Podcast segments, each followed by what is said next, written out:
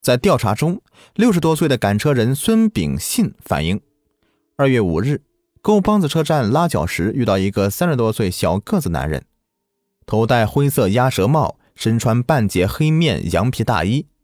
此人圆脸、厚嘴唇，声音粗哑。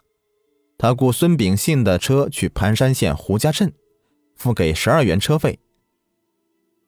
雇车人把一辆自行车放在马车上，却又偏偏要走乡间小道。在路上，雇车人在马车上面几次打听马和车能值多少钱，出来搞运输要不要带牲畜执照，路上是否要检查证件，这让孙炳信感到有些异常，不由得起了防备之心。当天色渐黑时，雇车人突然拿出绳子，朝孙炳信的脖子勒去。没想到，孙炳信及时发现，抡起鞭子反击。雇车人见势不妙，骑上自行车是趁夜溜掉了。无巧不成书的是，二月七日早上，孙炳信赶车在沟帮子铁路前呢，又与这个雇车人相遇了。雇车人呢，骑车慌忙逃跑。孙炳信赶车没有追上，他观察到。雇车人的逃跑方向呢是在赵屯镇，这是一条重要的线索啊！这个行凶未成的雇车人呢，与四起杀人抢劫案的手段相同，其年龄、身高与掌握的情况一致。同时，侦查员注意到，雇车人对现实的牲畜价格、运输规章不了解，在寒冷的冬季只穿一件半截皮大衣，头戴鸭舌帽。种种迹象表明，雇车人很可能是在押多年的刑满释放人员。勘查员经过反复的推敲，很快确定雇车人的活动范围，制定出了侦查方案。第一，对沟帮子一带加强社会面的控制，被害人提供的雇车人逃窜方向，对通往赵屯、青堆子两地的沿途各村走访调查。第二，召开北镇县南半部的十二个乡镇派出所的所长、厂矿保卫科的股长紧急开会，公布案情和案犯的特征，动员群众注意发现被抢走的车处、销赃场所，检举重大嫌疑人。第三，充分利用车站、旅店、牲畜市场的特情力量，交给任务定点接头，在主要的交通要道设卡堵截。一张抓捕杀人抢劫犯、雇车人的灰灰天网就撒开了。二月十三日，派往青堆子镇的侦查员得到报告：一月二十日下午，有人在南桥丁字路口发现一个三十多岁的小个子、头戴灰色鸭舌帽、身穿半截皮大衣的车夫与几个农民讲价卖掉马车。车夫的胶轮车和一匹深红马。最少值七百元，车夫却以四百八十元卖给一个四十多岁中等个的人。侦查员从这条线索中立刻想到一月十九日发现的第二具尸体和被抢走的一匹深红马。这个卖车人的体貌衣着与雇车人极为相似，他为什么将价值七百元的马车便宜卖给他人？这个卖车人很有可能就是杀人抢劫的雇车人。他是作案后啊，给予销赃。但是卖车人和买车人均不知去向。侦查员经过走访，得知另外一个渺茫的线索：当时在卖车人的周围有一个六十多岁的老头，也想买这台便宜的车，却没有买成。这个老头很有可能姓李，两年前从吴家乡迁到了青堆子镇，不知具体落户地点。侦查员估计此人知道卖车人和买车人的去向，于是决定立刻查找姓李的老头。侦查员与青堆子镇派出所的全体民警仔细查阅近两年从吴家乡迁来的准签证和各村户口卡，终于查到砖台村有一个姓李的，叫李树珍的老头。侦查员连夜的赶到砖台村。才知道李树珍现在在吴家乡东兴村的外甥家。侦查员又驱车五十里赶到东兴村，经访得知，李树珍已经两月没外出了，但他却得到一个线索：一个人叫做童树和，面貌年龄和他相仿，也会赶车，爱养牲畜，也是两年前迁到砖台村的。于是呢，侦查员又回到砖河村，很快证实童树和正是当时在场那个老头。他回忆起卖车人的特征。与孙炳信在二月五号遇到那个行凶的雇车人基本一致。童树和还告诉侦查员，买车人可能是王良乡余家村一带的人。此时已经是凌晨四点了，为尽快找到一月二十日买走深红马和胶轮车的人，也查找卖车人的踪迹。二月十四日上午，清墩子镇派出所组织召开了。管界内贩卖牲畜人员座谈会，发动群众提供了四十岁左右中等个儿、经常在牲畜市场贩卖牲畜的人。很快呀，有人反映很像余家村的李树生。十五分钟以后，侦查员在余家村李树生家找到了他在一月二十日以四百八十元买的深红马和胶轮车。侦查员机警地在车板缝处发现了几处凝固的血迹，车牌号为零八幺零九，正是一月十八号王树林被杀后被抢走的深红马和胶轮车。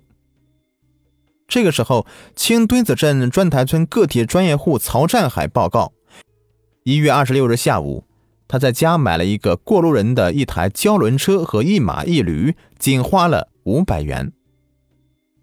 卖车人自称是景县石山镇双岭村的杜有余。侦查员将曹占海买来的胶轮车、马和驴进行核查，确认是一月二十五日杜有余被杀后抢走的马车。李树生和曹占海所反映的卖车人的相貌、衣着与雇车人完全一致，雇车人都是采取了作案后第二天销赃的手段。据此。雇车人就是先后杀死王树林、杜有余并抢走车处的案犯。侦查员经历两个昼夜，并获取案犯杀人抢劫的赃物，并进一步的掌握了案犯详细特征和踪迹，并及时向专案组汇报，全体干警信心大增。二月十五日。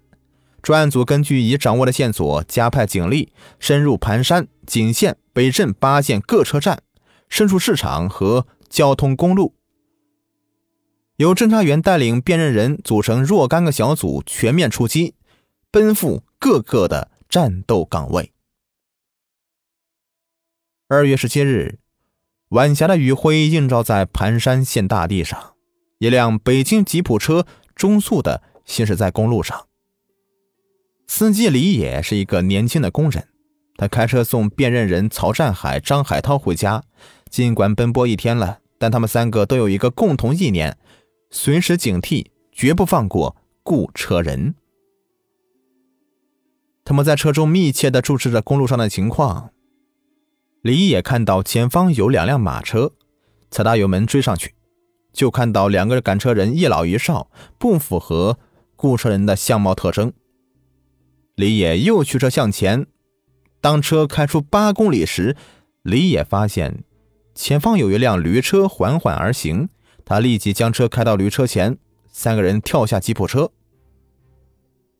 眼前是一个三十多岁的赶车人，小个儿，嘴唇厚，头戴鸭舌帽，身穿毛料中山服。三个人立即交换眼色。李野投石问路：“请问东边是什么村呢？”赶车人结结巴巴的说：“呃，那个村是。”曹占海突然发问：“哎，你卖给我的那匹马怎么第二天就死了？”赶车人顿时一愣，连忙辩解：“呃，我的马没病，不可能。”刹那间，李岩猛地朝赶车人连击两拳，曹占海、张海涛趁势上前将他给按住，押上吉普车。在沟帮子公安分局，辨认人孙炳信、李树生等十余名群众分别认出了这个赶车人，一致认定此人正是那个雇车人。众目睽睽之下，杀人凶手终于低下了头。经审讯，杀人抢劫犯张树山，三十四岁，原籍北镇县沟帮子乡。一九七三年因盗窃罪被判刑八年，刑满释放后投奔黑龙江五常县其继父家。张树山恶习不改，又因盗窃被判十年，被投入泰来县三棵树劳改支队。一九八六年十一月二十四日，张树生被释放后，流窜回北镇县。经过几天观察，他发现车站每天有许多的序列车，赶车人又大多是老年人，便以雇车为名。骗走车夫，杀人抢劫车处，进行销赃。自一九八六年的十二月三十日至一九八七年的二月七日，他四次乘赶车人不备，用绳子勒死四人，抢走车处。由于二月十六日继续采用同样方法，杀死盘山县农民张立和，藏尸于曙光油田附近的土坑中，直至二月十七日赶车去销赃，被捕为止。但是案件并没有就此了结。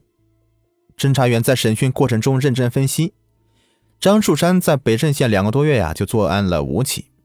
第二，一九八六年十一月二十四日，张树山被释放以后，十二月三十日和一九八七年的一月十八日，在北镇县作案两起。而这期间呢，也就是一九八六年的十二月三十日至一九八七年的一月十八日，去向不明。第三。从核对的缴获赃物中发现，张树山随身穿戴的半截黑面羊皮大衣来源不明。据此认为，张树山窜到北镇县之后，头两次作案之间还有作案可能。于是，警方一边审讯，一边派侦查员前往黑龙江省泰来县公安局通报案情。以后啊，泰来县刑警队恍然大悟。一九八七年的一月十二日，泰来县的大榆树乡太平村农民刘宝田赶车去泰来镇的途中被遭劫，被人杀死，抛尸在路旁土井中。同时还发现两起抢劫未遂案。刑警队认定均是一个人所为，但并案侦查未破。北镇县侦查员出示张树山照片，让被害人辨认。被害人当即确认了张树山就是抢劫未遂者，又经死者刘宝田家证明，刘宝田被杀的时候就是穿的半截黑面羊皮大衣，从而认定了张树山是泰兰县的三起杀人抢劫案的罪犯。张树山是供认不讳，交代了全部的犯罪过程，至此。北镇县公安局奋战八天八夜，一举破获这起特大系列杀人抢劫案。